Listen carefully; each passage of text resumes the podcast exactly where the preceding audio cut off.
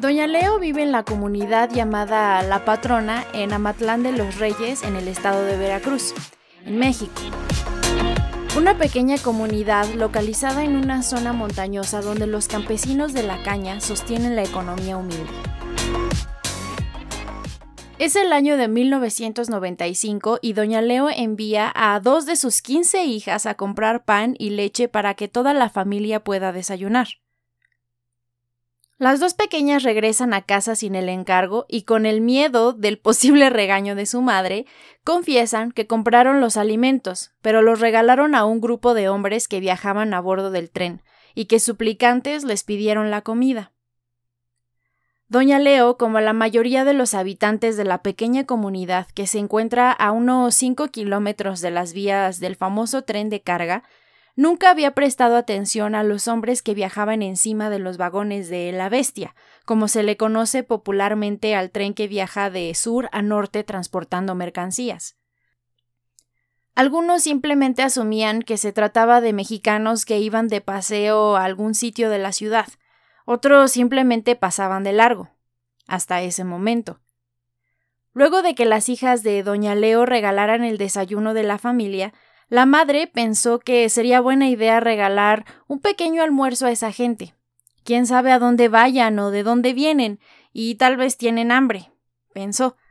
Así que al día siguiente preparó un pequeño lonche, como ellas le llaman a los almuerzos o viandas, con frijoles, arroz y tortillas que encontró en su propia despensa.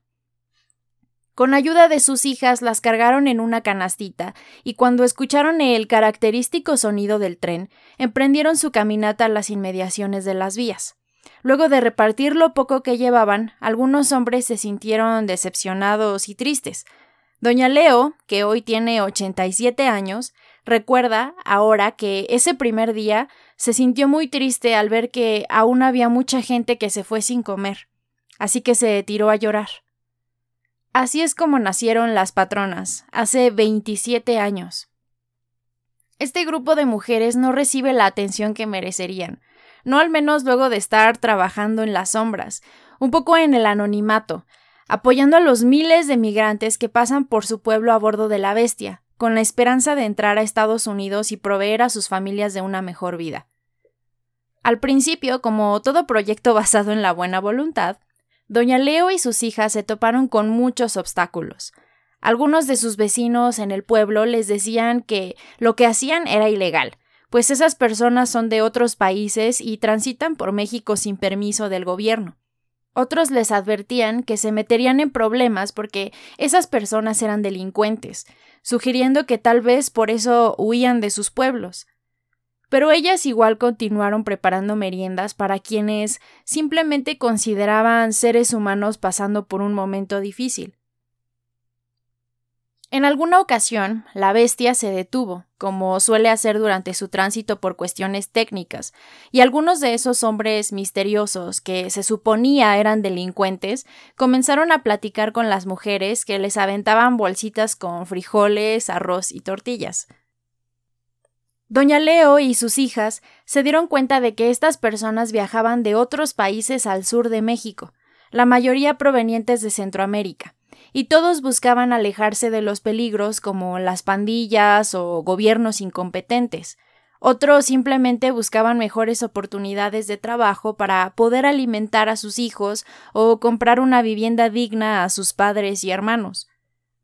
Así que continuaron con su obra caritativa, impulsadas ahora por algunas de sus historias.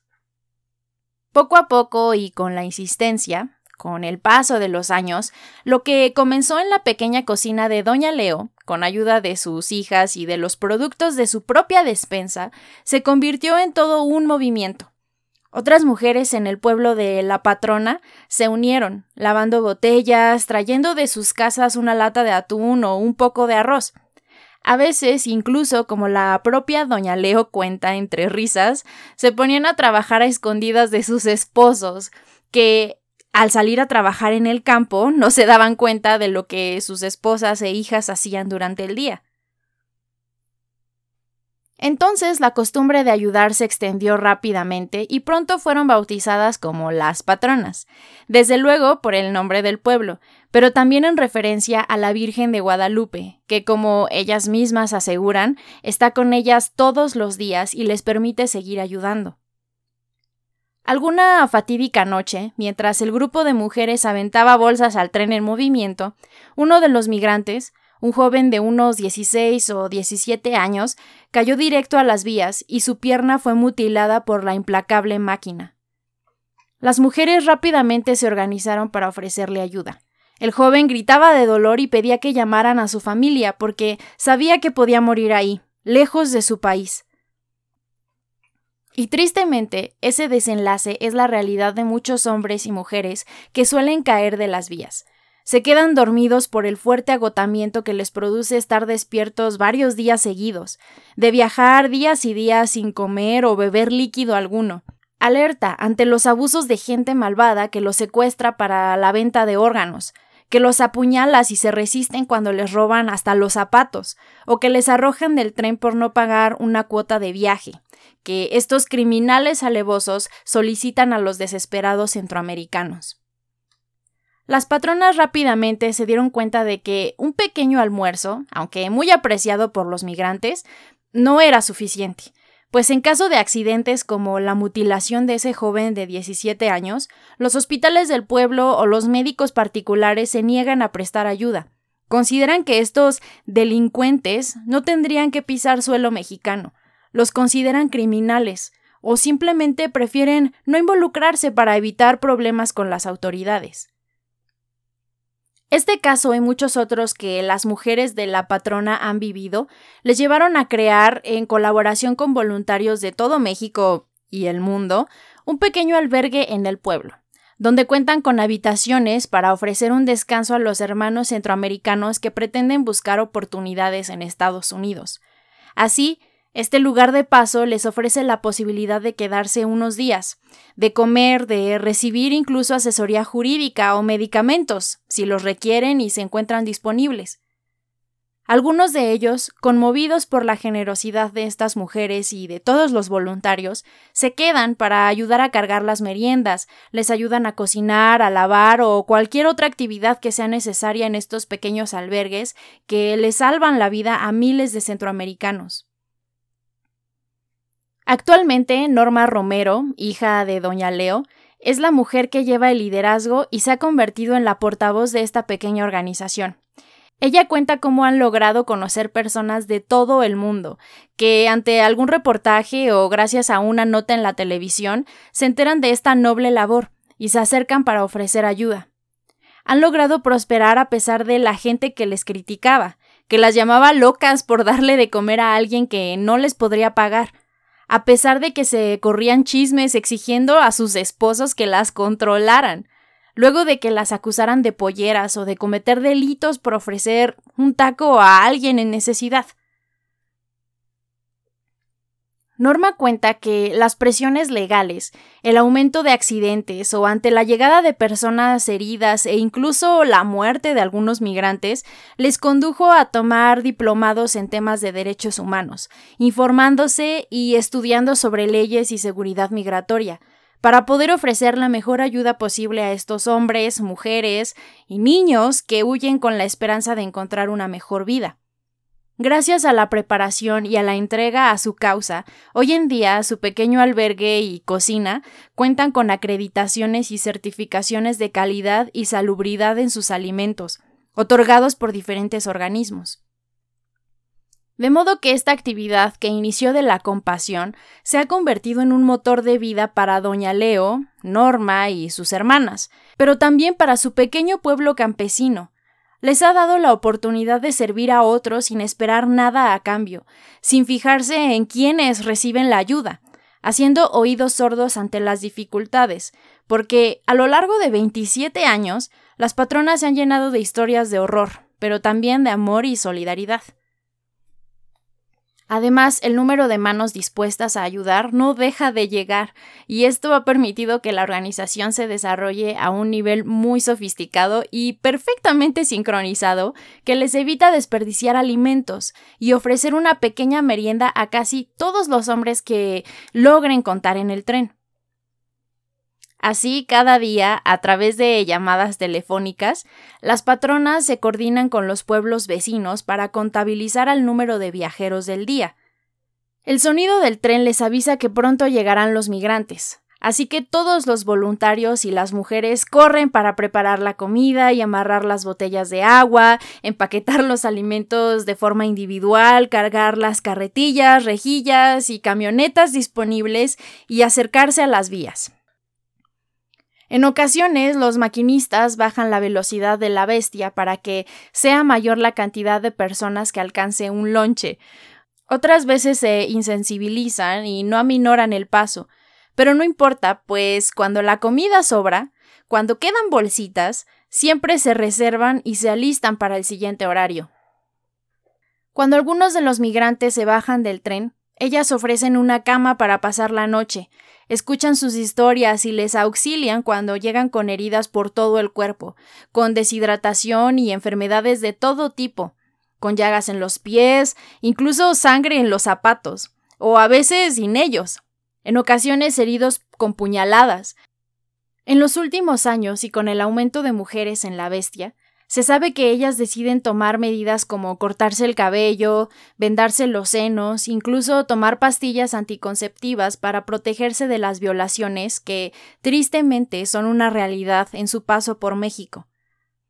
Así, todas las historias que pretendían infundir miedo en las patronas se desvanecen, pues se dan cuenta que, ante todo, estos son seres humanos, que dejan todo lo que conocen, no por gusto, sino por necesidad.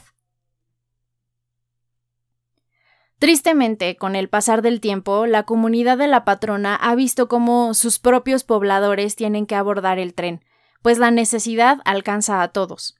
Pero esto, lejos de desmotivarles, les impulsa a continuar su labor todos los días, a organizarse, informarse y a recibir la ayuda de quienes estén dispuestos a hacerlo, ya sea donando alimentos o prestando sus manos para prepararlos.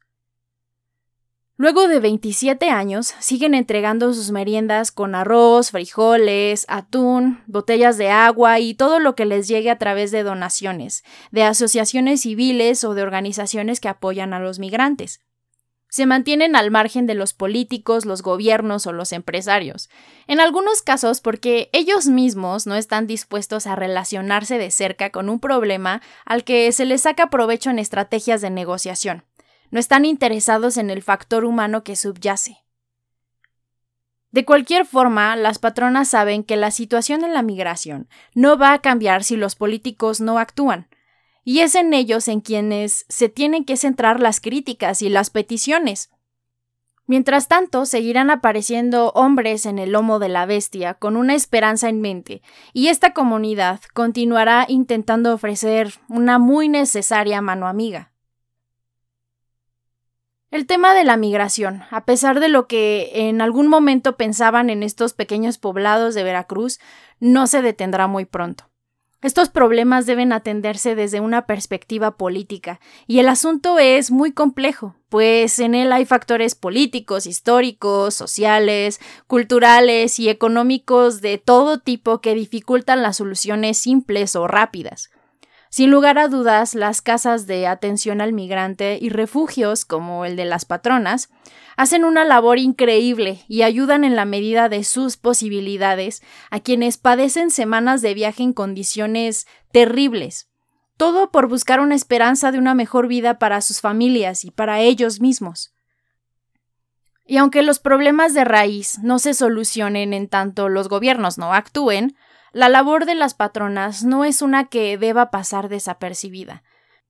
La propia norma asegura que ellas no quieren ni pretenden cambiar el mundo. Saben que lo mejor que pueden hacer es cambiar ellas primero, y tienen 27 años de ejemplo para todos nosotros. Casi tres décadas en las que han auxiliado a miles de migrantes, años en los que se ha empoderado a toda la comunidad, mujeres campesinas que han contagiado sus ganas de ayudar por todo el mundo sin dañar a nadie, aprendiendo, enseñando y motivando a la siguiente generación de jóvenes para continuar transformando su comunidad, desde una perspectiva más humana. Norma y las patronas aseguran que ellas no se detienen en su labor de ayudar por el estatus ilegal de los hermanos centroamericanos. No buscan indagar en su pasado o en sus orígenes. Ellas simplemente ofrecen la ayuda porque, ante todo, son seres humanos y la vida da muchas vueltas.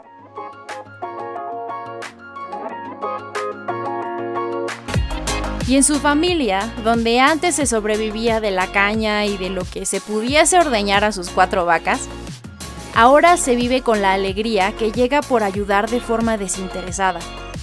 con el amor que cuando sobra se comparte,